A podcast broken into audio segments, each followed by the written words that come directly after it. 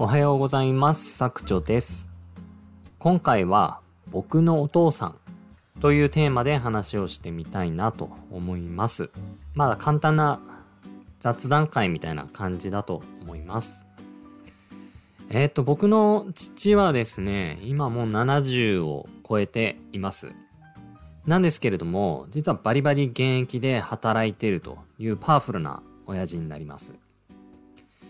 で、僕のお父さんはですね、えーっと、もともと営業の仕事をやってました。で、もう完全に昭和時代の営業マンなので、僕がまあ小さい頃、まあ小学生、中学生、高校生ぐらいまで実家にいたんですけれども、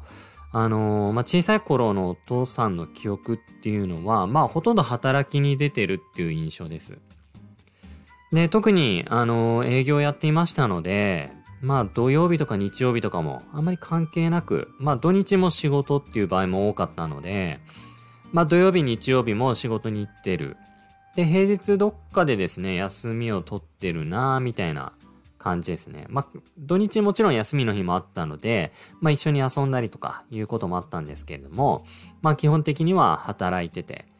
で、夜帰ってくるのも、えっと、10時とか11時。まあ、そんなのがまあ基本でしたね。だから僕が寝ようと思った時に、まあ、帰ってくるっていう感じのお父さんでした。で、僕はですね、あのまあ、そういう働き方っていうわけじゃないんですけれども、自分の父のことを非常に尊敬しています。まあ、というのもですね、まあ、僕が高校生の頃、まあ、僕の親父がですね、もうかなりキャリア終盤に差し掛かった頃、まあ支店長とか、まあそういうのを務めるぐらいの、あの役職になった時なんですけれども、まあ相変わらず帰る時間は遅い。まあとはいえまあ徐々に早くはなってきたんですけれども、あの帰ってきた後にですね、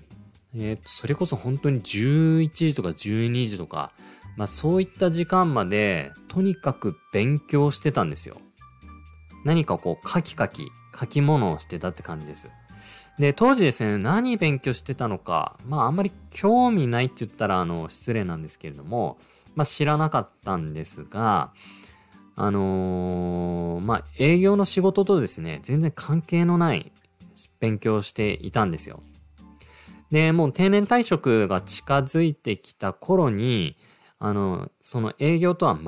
全く関係のないですね、えー産業カウンセラーという資格を突然取りました。まあ、突然という言い方を僕はしたんですけれども、まあ、思い起こせばですね、多分10年近く、えっ、と、仕事遅く帰ってきてから、あの、本当に短い時間だったとは思うんですけれども、コツコツコツコツ勉強して、その資格取得。まあ、要はセカンドキャリアを、まあ、かなり早い段階から思い描いてたっていう父になります。で、なかなかね、そういう方って、あの、60代、70代の方では少ないんじゃないかなと思うんですよ。まあ、ある程度こう、仕事に精を尽くして、まあ、定年まで働き上げて、まあ、定年後は退職金もらいつつ、年金をもらいながら、あの、自分の好きなことをして、えー、生きていくっ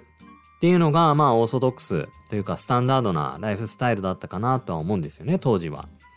なんですけれども、僕の父は、あの、50歳半ば、まあ、もしかしたら50代前半からだったかもしれないんですけれども、もうセカンドキャリアを完全に見越してですね、行動を始めて、えーコツコツ勉強して、定年間近で資格を取って、えー次のキャリアを定年退職と同時に始めたという、まあ、パワフルな父になります。で、まあ、そんな姿を見てるとですね、まあ、あの、本当社会人になってからなんですけれども、やっぱりものすごい刺激を受けますね。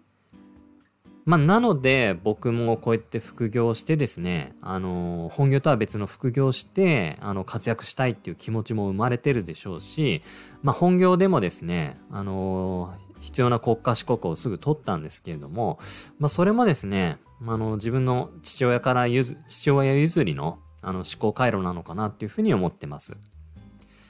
まあそんな感じですね。僕の父は、あのーまあ、その他大勢のその年代の方とは違って、まあ、まあ今では結構、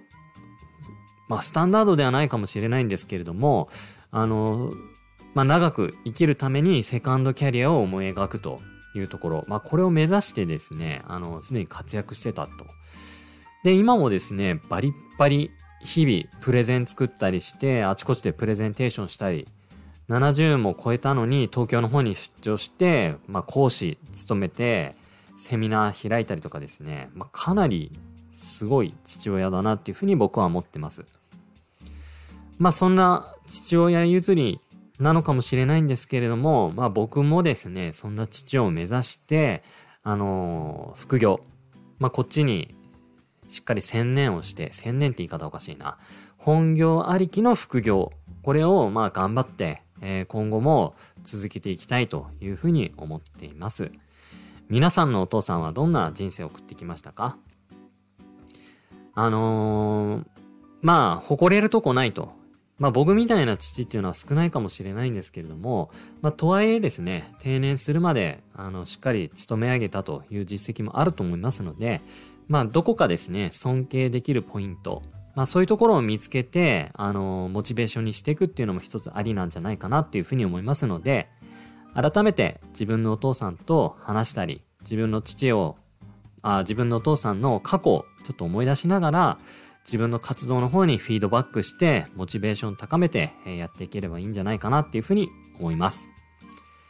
はい。ということで、えー、今回は僕の父の話をしました。ここまで聞いてくださりありがとうございます。